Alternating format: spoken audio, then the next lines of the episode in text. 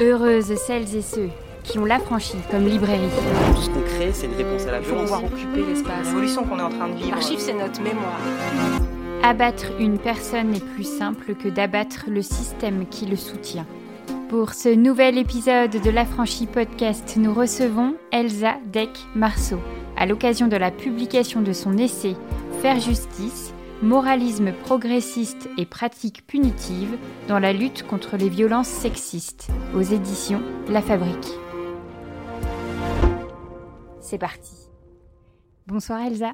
Bonsoir. C'est un livre qu'on attendait peut-être sans savoir qu'on l'attendait, si tu vois ce que je veux dire. C'est-à-dire que les expériences passées nous ont montré qu'il était nécessaire de se questionner euh, sur ces fameuses violences dans nos milieux. Et quoi de plus euh, génial que de l'avoir directement là comme ça, au début de l'année, on rentre de l'été et c'est parti. On va essayer d'apprendre des nouvelles pratiques, on va essayer de se questionner sur euh, comment on fait euh, nos luttes, comment on interagit, comment on fait collectif. Ton livre, c'est un fameux programme, un sérieux programme. Il a été évident pour toi parmi tes expériences, tout, ce que tu as vécu. Est-ce que c'était pour toi évident d'en faire un livre? Pas du tout, pas du tout. Bah déjà, j'ai eu la chance d'être approchée par la fabrique et avant que la fabrique m'approche, je n'avais pas eu euh, le projet de ce livre. Donc euh, c'était une proposition euh, qui m'a tout de suite accrochée parce qu'effectivement, euh, donc je l'ai écrit après quatre années au sein du collectif Fracas. C'est un collectif que j'ai cofondé en 2019. Et c'est l'aboutissement, on va dire, de ces quatre années de travail au sein de ce collectif.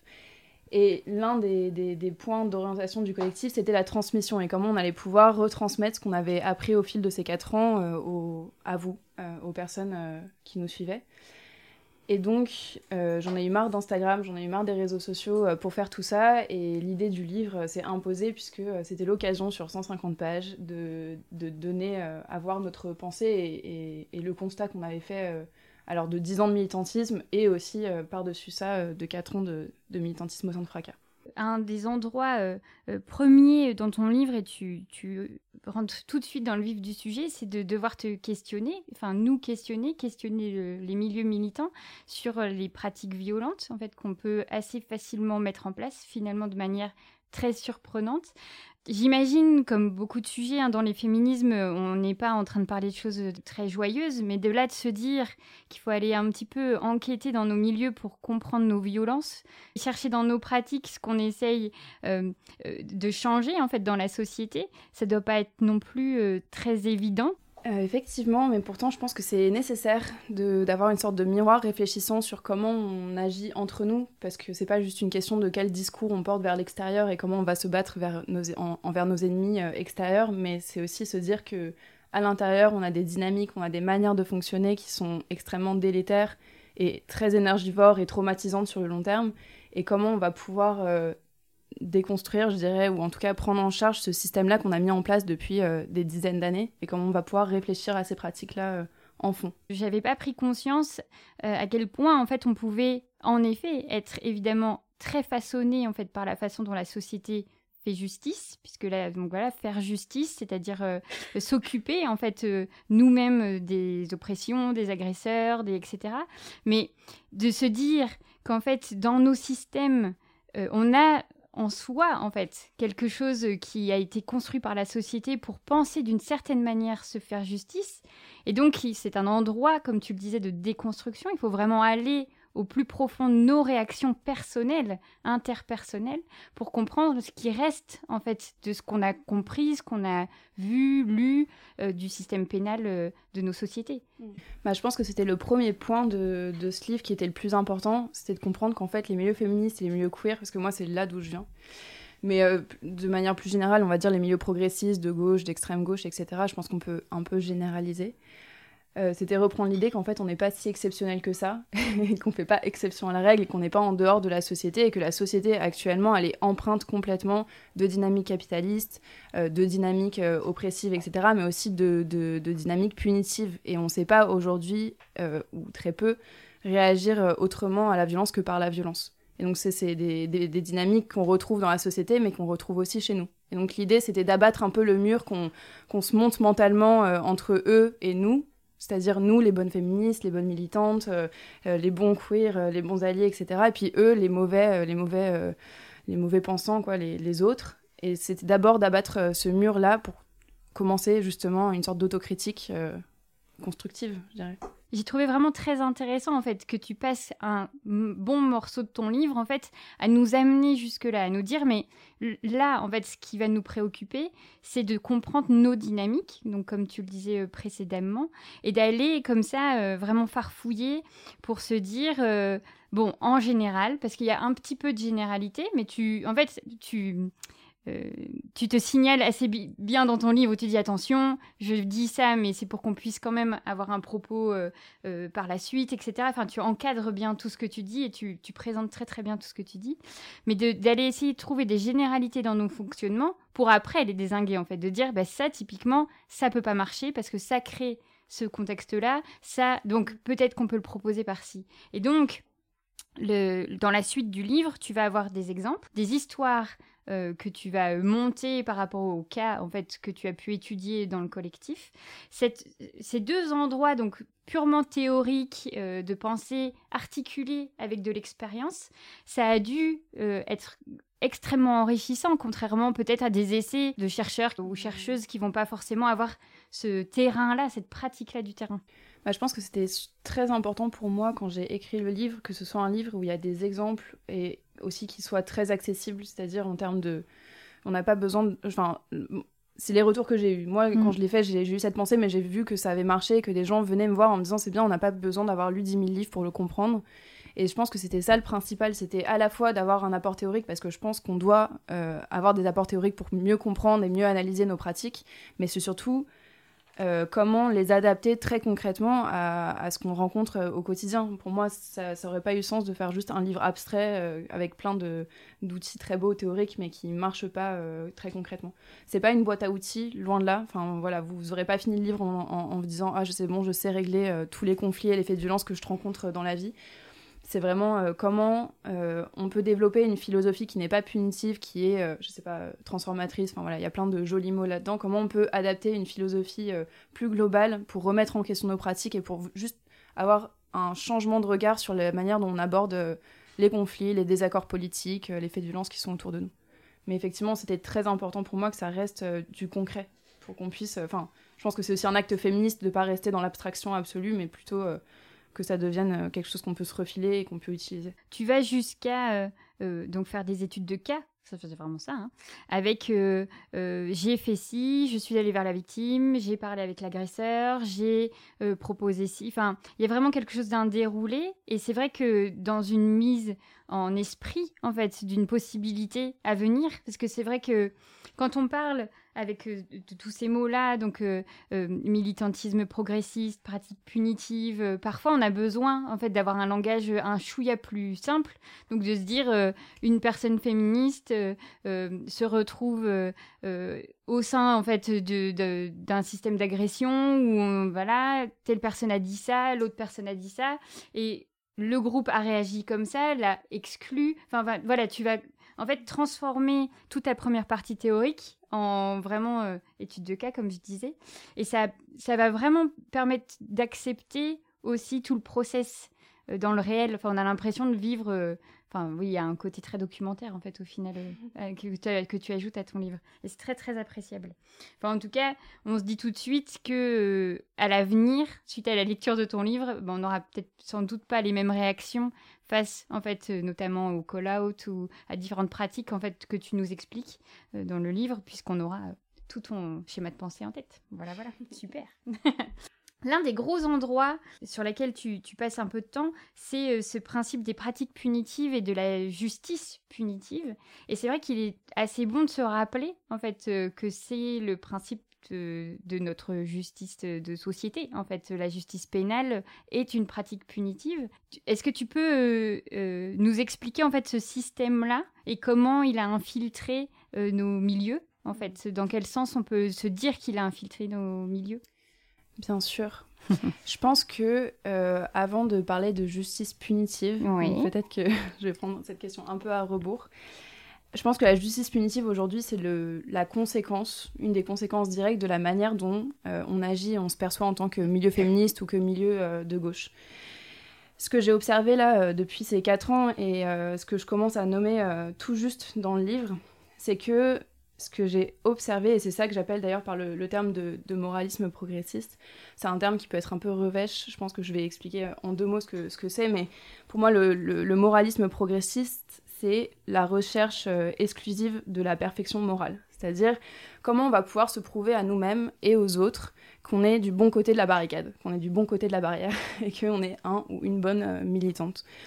Et c'est ce que j'ai observé depuis ces quatre ans, euh, mais tout ça, en fait même depuis ces dix ans de, militantisme dans les milieux féministes et queer, c'est qu'aujourd'hui, euh, depuis ces dix ans, j'ai été beaucoup entourée par des personnes, et moi-même, je l'ai été, enfin je ne suis pas exempte de ces, de ces dynamiques-là, par des personnes qui cherchaient plus dans leur militantisme à se placer du bon côté, en ayant les bons mots, en ayant les bons comportements, que plutôt des personnes qui cherchaient juste à militer, à créer une, lutte commune, une lutte commune contre un ennemi commun.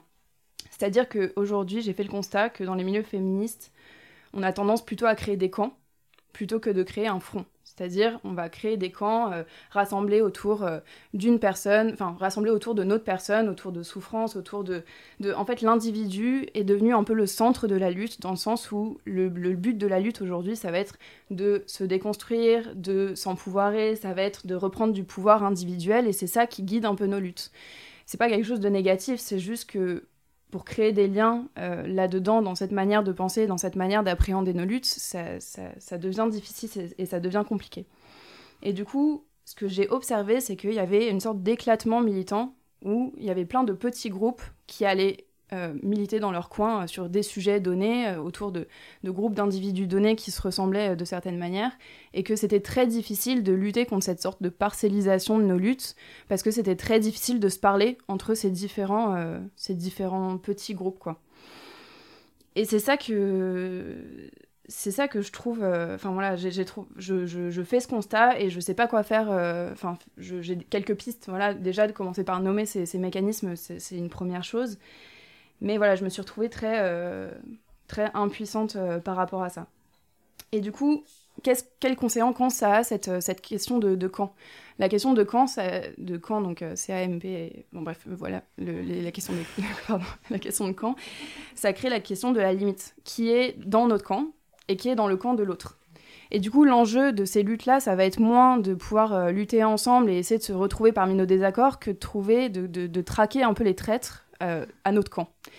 Et du coup, d'où euh, les pratiques punitives, où en fait euh, le harcèlement, les call-out, etc., c'est une tentative pour moi d'assainir le nous, ce nous-là dans lequel on se trouve bien, dans lequel on, on, se trouve safe, et ça va être un peu de traquer les personnes qui, qui, sont des traîtres à cette cause, quoi, tout simplement. Et du coup, ça va être des personnes qui utilisent... Mais c'est des traîtres à cette cause parce qu'on ne va pas utiliser le bon mot, qu'on n'aura pas lu le bon livre, qu'on euh, on, aura euh, été un peu trop bourré en soirée et qu'on aura eu tenu des propos euh, problématiques. Enfin voilà, c'est... En fait, voilà, les, traîtres peuvent être des traîtres pour tout un tas de, de raisons.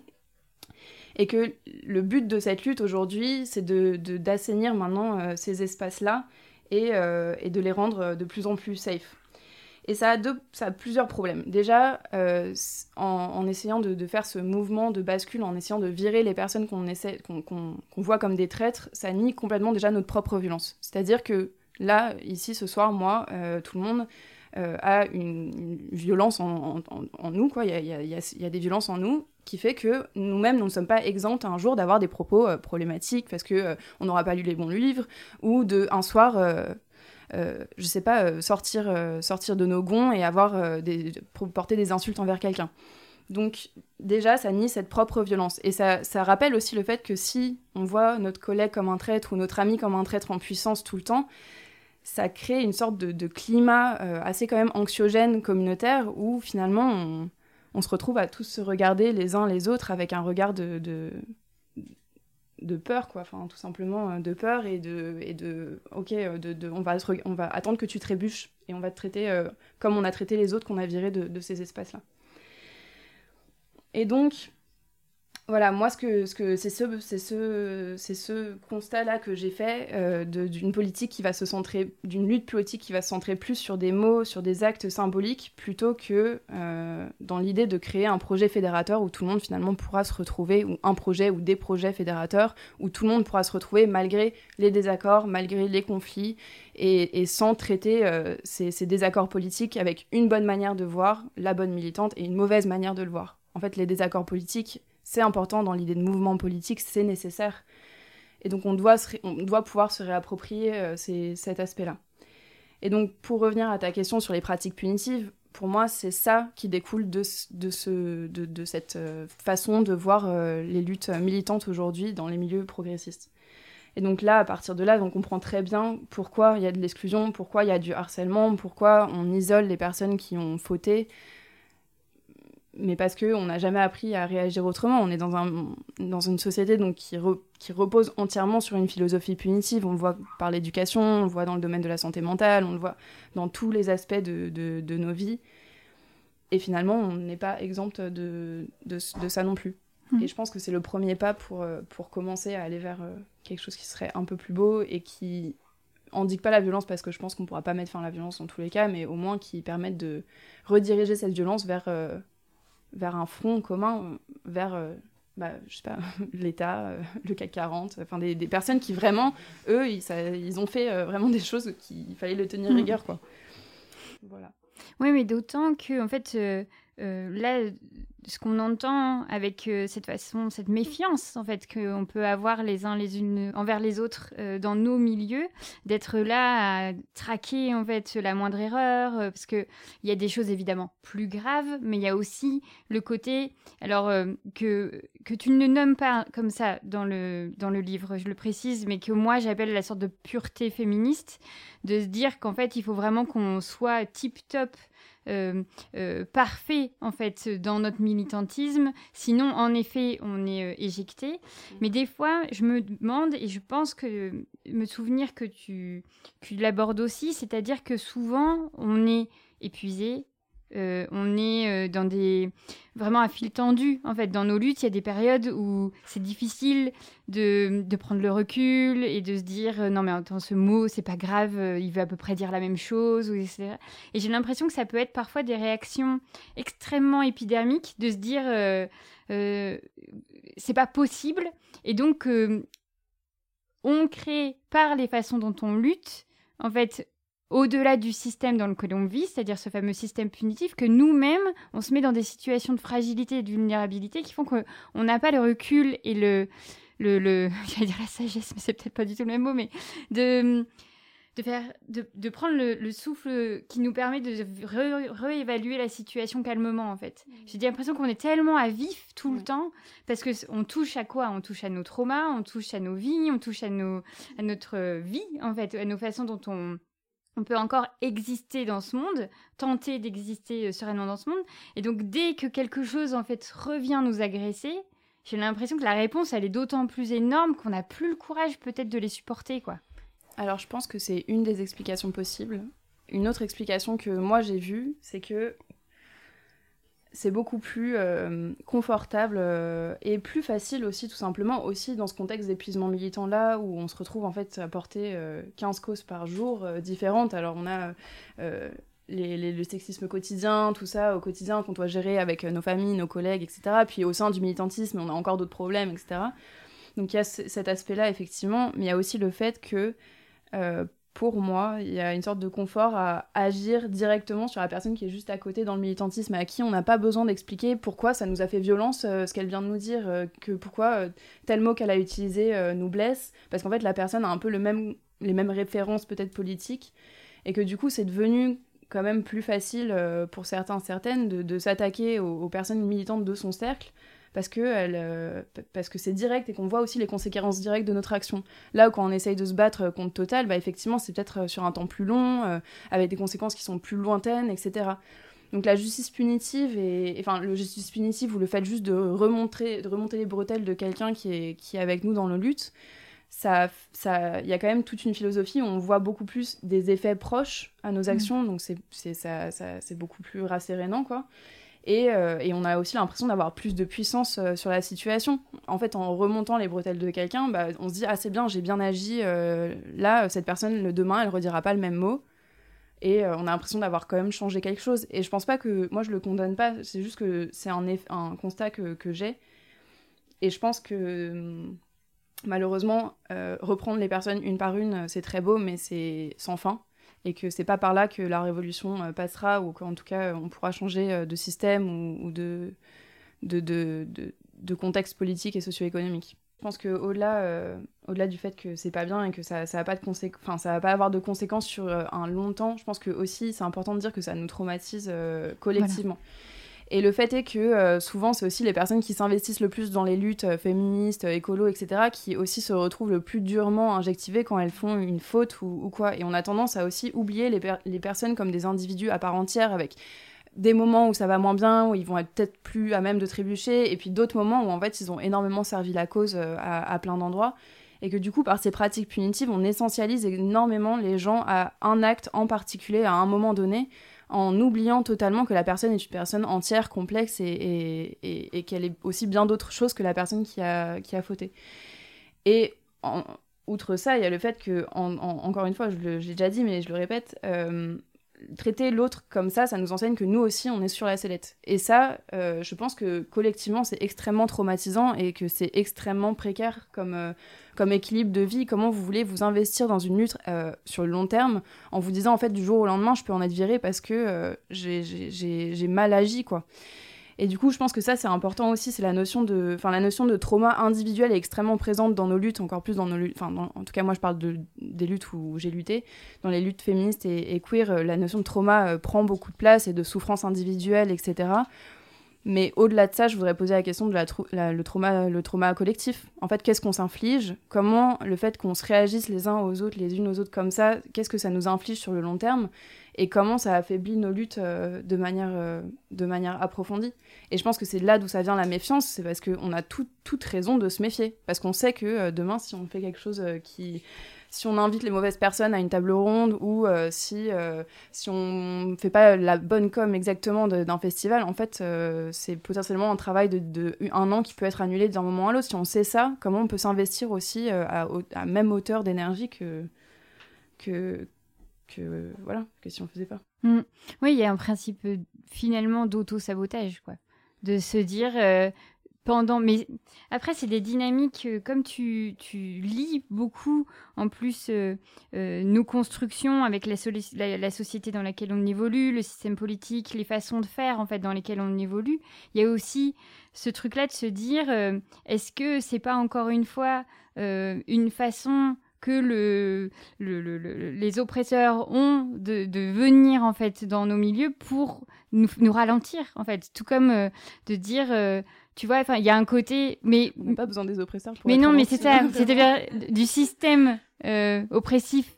Tu vois, il y a quelque chose euh, comme si on avait finalement tout le temps cette sorte d'héritage qui nous suit, qui nous suit, et qui vient, qui apparaît à certains endroits pour nous mm. ralentir. Et donc, c'est autant d'endroits qu'on n'a pas encore déconstruit, si on utilise ce terme-là, tu vois. Ouais, non, je, je le dirais pas comme ça. Je pense juste qu'aujourd'hui, effectivement, on, est, on a un système qui est directement euh, influencé par le système capitaliste. Je ne parlerai pas d'oppresseur, parce qu'encore mm. une fois, je pense que c'est individualisé. Euh, un système qui nous entoure et qui est présent absolument partout. Par contre, effectivement, le fait de monter des minorités, des personnes les unes contre les autres pour qu'en fait elles passent plus de temps à se battre entre elles que à se battre contre un système. Mm. Effectivement, ça c'est. Euh, mais, mais le pire, c'est qu'on on court, quoi. Enfin, je veux dire, on, ça, ça marche. Ça, Nous, euh, on voit bien un fracas depuis 4 ans. C'est. On n'a pas, on a même plus besoin de bah, des oppresseurs ou de voilà du système. Euh, enfin encore une fois, on est à fond là-dedans et je pense qu'il faut qu'on en sorte. Et, mais là, le fait que vous soyez aussi nombreux et le fait que cette tournée marche aussi bien, c'est une preuve qu'on on en a marre aussi. Quoi. On arrive à un moment de saturation et, et potentiellement qu'on est prêt à, prête à, peut-être bouger sur un autre mode d'action. Euh, sur ta quatrième de couverture, euh, euh, tu termines, ou en, en, tout cas, où l'équipe éditoriale a terminé par, deux points, ouvrez les guillemets. endiguer les violences, c'est aussi ne plus craindre le conflit ne plus avoir peur de lutter. Elle est hyper importante cette phrase. Le principe du conflit. Bon. Oui, en fait, personne n'aime le conflit. on n'y va pas spontanément. Et donc, c'est tout ce que tu disais, on l'évite. Alors, on l'évite. Est-ce qu'on l'évite vraiment? Ou en tout cas on essaye de résoudre la question le plus vite possible, donc exclure. Typiquement, ben, ben voilà, euh, ça va être une grosse partie de ton livre, euh, l'exclusion, qui est un peu le, gros euh, sujet en fait des techniques punitives, mais de se dire, voilà, cette personne est problématique, hop, elle n'est plus là, c'est fini. Ouais. Mais le conflit, c'est pas que, enfin là, dans cette phrase là les violences, c'est aussi ne plus craindre les conflits, c'est aussi le fait de ne pas être, d'avoir raison ou ne pas avoir la même raison. En fait, tu vois, le conflit, il peut être hyper euh, bénéfique, en fait, au final, dans l'avancement de nos causes. En fait, je pense que plus que l'importance du conflit, c'est l'importance de ne plus en avoir peur. Mm. Dans le sens où aujourd'hui, j'ai l'impression que la peur de la souffrance est devenue une souffrance en elle-même. On n'a plus besoin de souffrir vraiment pour, euh, pour, pour euh, se bloquer et pour friser et pas, pour plus vouloir aller plus loin, notamment dans la discussion, etc. On a, enfin, moi personnellement déjà, enfin, si je parle à, titre individuel, je pense qu'il y a dans beaucoup de groupes, je me suis retrouvée à avoir tellement peur qu'il y ait une souffrance qui advienne parce qu'on parlait d'un sujet difficile, parce que euh, voilà, c'était confrontant à des endroits, etc. Que je me suis retrouvée moi-même à bloquer des conversations en, en faisant euh, tout un tas de stratagèmes dont j'avais même pas conscience moi-même, par peur qu'à un moment quelqu'un souffre dans la pièce. Et du coup, je, je, pense qu'il faut arrêter d'avoir peur de, de, ça, du désaccord, euh, du, fait de se confronter et pouvoir aller au fond de nos idées et aller au fond de où est-ce que là ça va pouvoir nous emmener euh, de, plus en plus loin. Parce que dans l'idée de mouvement, il y a aussi l'idée de se confronter, il y a l'idée du conflit, et il y a l'idée du fait, enfin, il y a, l'idée que dans les conflits, il y a certaines positions qui vont gagner, et puis c'est comme ça que le mouvement va, va, va avancer. Mais s'il n'y a pas ça, en fait, on reste dans une sorte de consensus dogmatique où mm. plus rien ne bouge. Et moi, c'est là où j'ai l'impression qu'on est aujourd'hui, c'est que dès qu'on questionne une prise de position, euh, un mot, ou enfin, je sais pas, on, peut se retrouver à, être injectivé. Donc ça veut dire qu'on va plus le faire, en fait, tout simplement. Et tout le monde va prétendre qu'on est d'accord sur les mêmes mots, le même lexique, euh, les mêmes modalités d'action, etc alors que c'est pas possible. Enfin, je veux dire, on est un mouvement où il y a des milliers de personnes, c'est pas possible que ça arrive. Donc ça veut dire qu'il y a forcément des gens qui se taisent, et je vous vois. Euh, c'est forcément qu'il y a des personnes qui sont pas d'accord, mais qui osent pas le, dire d'une certaine manière. Et je pense que c'est important de se dire qu'on peut avoir des positions différentes, on peut avoir des positions opposées, sans que ça veut dire quoi que ce soit sur est-ce qu'on est une bonne personne ou une mauvaise personne. Et je pense que c'est là où il faut, faut travailler sur le fait que on doit euh, désessentialiser les gens, enfin en tout cas euh, se dire qu'une personne peut avoir des positions à un moment donné, elle pourra en avoir d'autres euh, dans un an. Moi ce livre, je sais même pas si je serai encore d'accord avec dans un an. Bon bah voilà, et ça évolue et c'est pas grave et on peut être en désaccord, on peut dire de la merde à des endroits, on peut faire des erreurs et laisser de la place à ça, ça veut dire qu'on pourra être plus fort, tout simplement. Je pense qu'il ne s'agit pas non plus d'être tout, de dire que voilà, on va être dans un monde idéal, on va pouvoir tout se dire sans se blesser, etc parce que euh, parce que c'est difficile aussi euh, de se confronter à tout ça mais au moins on peut essayer quoi et on mm. peut essayer et ça on peut essayer d'être de bonne foi aussi dans les conflits en se disant bah là est-ce que je suis en train de prendre une position de principe une position euh, symbolique sur non t'as pas le droit de dire ça ou est-ce que je suis vraiment pas d'accord avec ce que la personne est en train de dire et auquel cas est-ce que je peux argumenter pour qu'on puisse arriver en fait à ah, ah, ouais, c'est vrai, putain, j'avais pas pensé à cet argument, mais en fait, je crois que je suis d'accord avec toi j'ai changé d'avis. Bah, ça, je l'entends jamais dans les milieux féministes. Donc voilà, peut-être que ce serait bien qu'on aille un peu plus vers là. Quoi. Mais là, ce qu'on entend bien, euh, c'est les dynamiques, en fait, les dynamiques de groupe et de la façon dont on fait groupe autour de nos luttes. Et euh, ce que j'ai trouvé euh, évidemment très beau, c'est que tu n'oublies jamais de nous rappeler qu'en fait, on est aussi des milieux qui sont capables de tellement de belles choses. En fait, c'est que ce serait dommage qu'on en qu'on s'arrête en fait à ce genre de comportement-là, dans la mesure où on pourrait inventer plein d'autres façons en fait de faire collectif et de parler et d'aller à d'autres endroits en fait euh, euh, de je, te vois un petit peu regarder je me dis oui c'est peut-être un petit peu édulcoré mais il y a quand même quelque chose de se dire que les milieux queer euh, sans mettre aucune pression ou pourraient être tellement plus merveilleux à cet endroit-là en fait peut-être Fallait bien que je monte pas de blanche parce que sinon on aurait dit que j'étais une infiltrée réac euh, qui critique le wokisme. Euh, non, mais par ailleurs, euh, oui, c'est ça aussi, c'est que je pense que c'est important de faire des critiques, mais c'est aussi important à la fin de reconstruire et de pas laisser juste un champ de ruines. On est en train de faire une critique hyper vénère de, de nos espaces.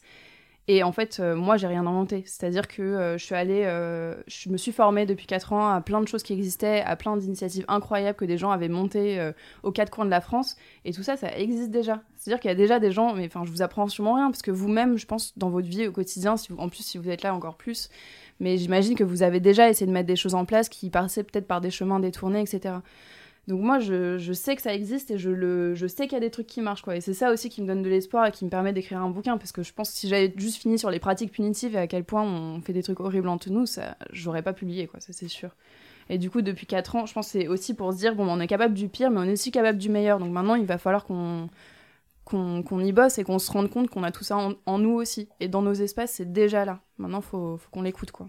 Mais d'autant que euh, euh, dans la mesure où euh, la plupart du temps, quand même, on ne peut pas compter en fait sur le système pénal.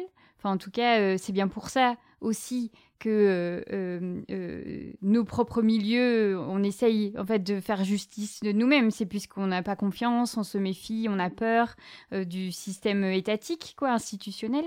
Et donc, enfin, il me semble que c'est plutôt un peu vers la fin de ton livre, mais il y a ce côté aussi on doit se renforcer, on doit euh, pouvoir être une vraie force de proposition, mm.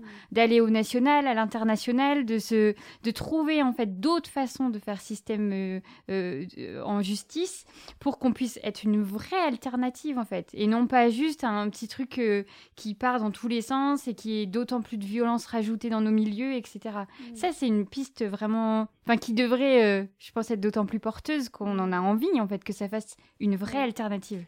Bah, c'est sûr que pour le coup, faire justice sans parler autour de la justice sociale, du contexte socio-économique, etc., quand on, sort du système de la justice punitive qui se concentre principalement sur le fait de punir une personne pour un acte, dès qu'on sort de ce système de pensée-là, on voit que, en fait, si on, commet un vol, par exemple, ou, si... Euh, enfin, voilà, il y a tout un tas de, de méfaits ou de d'actions qui auraient pu être évitées parce qu'un système économique, euh, euh, social, etc., serait plus juste et équilibré euh, pour tous et toutes. Donc ça ferait pas sens aujourd'hui de parler de justice sans parler d'accès au logement, d'accès à l'éducation, d'accès au papier, d'accès à tout un tas de choses qui est nécessaire et sans, sans lequel on ne peut pas parler de, de conflits et, et, de faits de violence. Par exemple, euh, nous, à Fraca, voilà, c'est une micro-initiative où on est trois, euh, trois pélos. on, est trois, on était trois au début, maintenant on a un peu plus, etc. Mais on va jamais euh, prendre en charge assez de, conflits et de violences pour changer tout ça. Par contre, on essaye de travailler au maximum avec déjà des assos qui existent déjà, parce que le maillage associatif en France, il est ultra important et il faut qu'on puisse le renforcer, etc.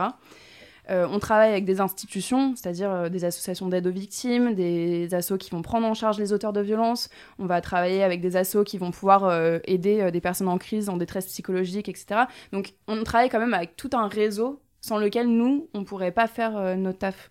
Et en plus, je souhaite à Fracas de disparaître un jour et qu'on n'ait plus besoin de nous pour que parce que tout ce réseau-là sera assez important et que les gens auront assez de savoir pour pouvoir réagir à ce qui se passe dans leur communauté pour qu'en fait, il n'y ait plus besoin de, de tiers extérieurs qui viennent les aider. En tout cas, c'est ça le plus important euh, dans, cette idée de justice. C'est pas tant euh, comment on va régler un conflit, ça on s'en enfin, on s'en fout pas, je veux dire, mais c'est pas le plus important, c'est comment on va pouvoir apporter un maillage euh, assez important pour que finalement on n'ait plus besoin de, de punir une personne pour que tout ça, ça, change et qu'on arrive à un système qui est différent une grande partie qu'on va laisser complètement à la découverte des lectrices. Euh, c'est, euh, euh, tu prends beaucoup de temps aussi pour nous expliquer le principe des justices intracommunautaires, justice transformatrice, restaurative. Enfin, c'est énormément de systèmes de justice qui ne sont pas nouveaux, qui ont été apportés notamment par les communautés autochtones ou noires et qui heureusement, euh, euh, refont surface, en tout cas euh, théoriquement parlant, dans des livres plus récents, etc., tout en mettant en fait en lumière le fait que ce ne soit pas des personnes blanches qui les a inventées, mais qui a un passif quand même éditorial, etc. ça dépend. Si on parle des, je sais bien quand même de rentrer un peu, dans enfin pas rentrer dans les détails, mais en tout cas la justice restaurative, mais la justice transformatrice, c'est quelque chose qui, qui est beaucoup plus récente et qui a été porté par des communautés plutôt queer, féministes, racisées euh, validiste, etc. Donc, euh, mm, mm, mm. on parle pas des mêmes. Euh, oui, j'ai fait un magma global. vous m'en excuserez. De ce fait, tu vas prendre le temps, en fait, de faire l'explication de ces justices-là et euh, de donner quand même un petit peu de clés euh, de, en, nous mettant face à des conflits et en expliquant en fait les façons dont on pourrait réagir différemment. Donc ça, voilà, on vous le laisse. Voilà, vous lisez le livre, vous saurez tout. Parce que c'est important aussi euh, de décortiquer euh, ça et de peut-être le mettre en application de conflits qu'on aurait pu vivre. Et je pense que ça peut être euh, peut-être un accompagnement aussi que tu nous proposes grâce à ça, de se dire, bon, j'ai vécu ça, en fait, ça aurait pu se passer différemment après. Ouais. Et je pense que c'est important de dire que c'est important les notes dans ce livre. Genre peut-être que vous les lisez jamais de manière habituelle, mais là, en l'occurrence, il y a énormément de références et d'outils vers lesquels vous pourrez vous vous tournez parce que c'est pas une boîte à outils encore une fois et moi je, je... enfin ça, ça vous donne peut-être des pistes mais en tout cas il y a beaucoup de, de références et de d'initiatives incroyables euh, qui ont déjà été mhm. faites et qui sont euh, là-dedans. Merci beaucoup Elsa. Merci. Alors, heureuse? Vous venez d'écouter un nouvel épisode de la franchise podcast en compagnie d'Elsa Deck Marceau à l'occasion de la publication de son ouvrage Faire justice à la Fabrique Édition. L'Affranchi Podcast, c'est Soazic Courbet à la conversation, Pierre-Antoine Naline à l'habillage sonore et Léa Le Faucon pour l'univers graphique.